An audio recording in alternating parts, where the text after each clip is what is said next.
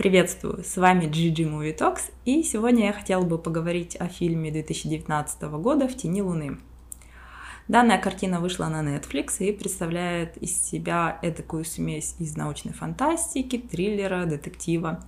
Если вы не смотрели трейлер и не читали синопсис, вкратце расскажу. Действие происходит в Чикаго, а, и вертится все вокруг загадочных убийств. Есть предположение, что а, убийца путешествует во времени.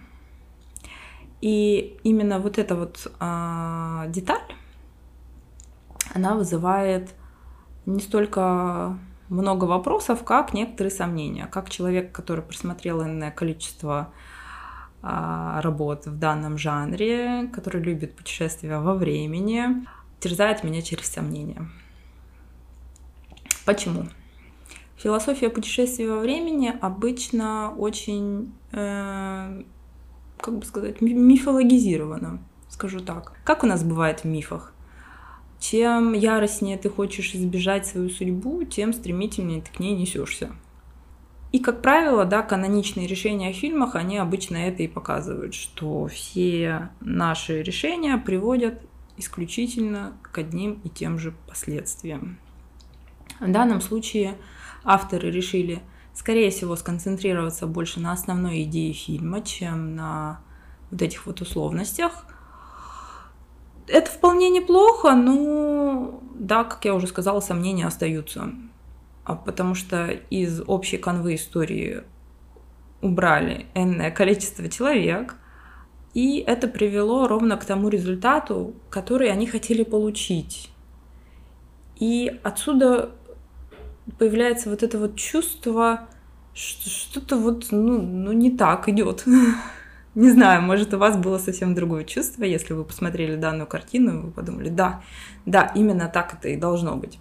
Ну ладно, опустим вот эту вот составляющую путешествия во времени. А, допустим, все так и работает. Что у нас по идейной составляющей? Да, лейтмотивом данной картины как раз-таки являются идеи и их пагубное влияние.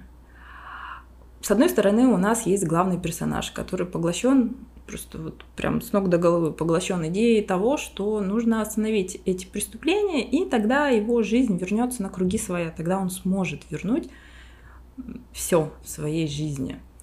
И таким образом он проживает не свою жизнь, он а, оттягивает тот момент, когда он точно начнет жить.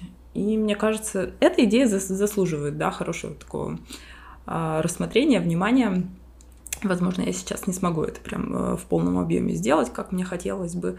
Это, знаете, это всегда такие а, стимулы на подумать, на очень такое длительное, неспешное подумать. Часто же бывает такое в жизни, что мы живем не этим моментом. Мы живем в будущем, мы живем в прошлом. А мысль довольно простая, что нужно жить здесь и сейчас, а разбираться с последствиями, опять-таки, своего выбора, сложившихся обстоятельств и наслаждаться тем, что у тебя есть сейчас – Параллельно с этим мы можем видеть, как идеи действуют не на одного конкретного человека, а на целое общество. Как у нашего главного героя была одна идея фикс, которая разрушила, можем так сказать, разрушила его жизнь, а также есть пагубные идеи, которые влияют на целое общество. И создатели фильма, возможно, на волне недавних событий решили продвинуть мысль о том, что Искоренение одной пагубной идеи на корню может привести общество в благостное состояние, скажем так. Но знаете, тут тоже такой вопрос спорный, поскольку а, насколько хороша идея, насколько плоха, мы можем судить только по результату деятельности. Да, можно сказать, что они вот в будущем уже видели, что эти идеи были плохие и решили отправить этого киллера обратно, зачистить этих людей, которые распространяли эту идею. А, ну, первое. Можно ли выступать судьей и палачом, будучи уже тем человеком, который знает результат, к которому привело, да, если у вас есть такая технология, можно ли изменять реальность по своему а, желанию. Это вот такая вот первая идея, да, первая мысль моя. Второе, идеи, они обычно не принадлежат одному конкретному человеку. И даже цепочки людей. Если вы, например, убьете да, в одном городе цепочку людей, которые там спустя какое-то время они там открывали, как-то контактировали с этим человеком, да, первым, кто написал идею. Если вы уничтожите всех этих людей, это не значит, что идея будет уничтожена. Что я имею в виду?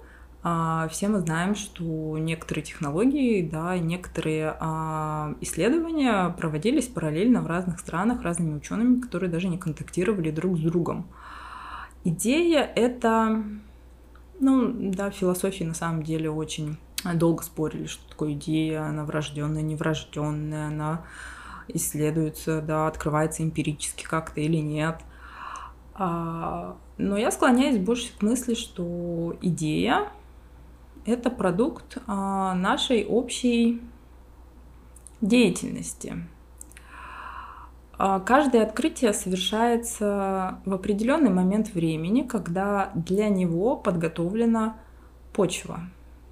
То есть само время и наш предыдущий опыт уже подготовили все, чтобы данное открытие совершилось или данная идея пришла в этот мир. И открывают ее обычно те люди, которые могут обобщить да, весь прошлый опыт человечества и вывести что-то новое. Поэтому даже самые радикальные идеи, даже самые пагубные, плохие идеи — это не достояние, да, это не продукт жизни одного лишь человека. И уничтожение этого человека не может привести к уничтожению идеи в целом. И вот здесь вот, наверное, и заключается самый спорный момент фильма, вот скажите мне, понравился вам этот фильм или нет? Я буду рада услышать, потому что, с одной стороны, я очень люблю sci-fi, я люблю путешествия во времени, я с интересом смотрела, какая же там была технология, на чем она основана. Действительно интересная концепция. А, не очень, наверное, реализуемая, просто очень красивая. При этом главная идея меня немножечко подкосила, и поэтому осталось такое двоякое впечатление и, наверное, не очень хорошее послевкусие после данной картины. Но при всем при том, скорее всего, эту картину я запомню. Делитесь своими впечатлениями. Остаемся на связи. До скорых встреч!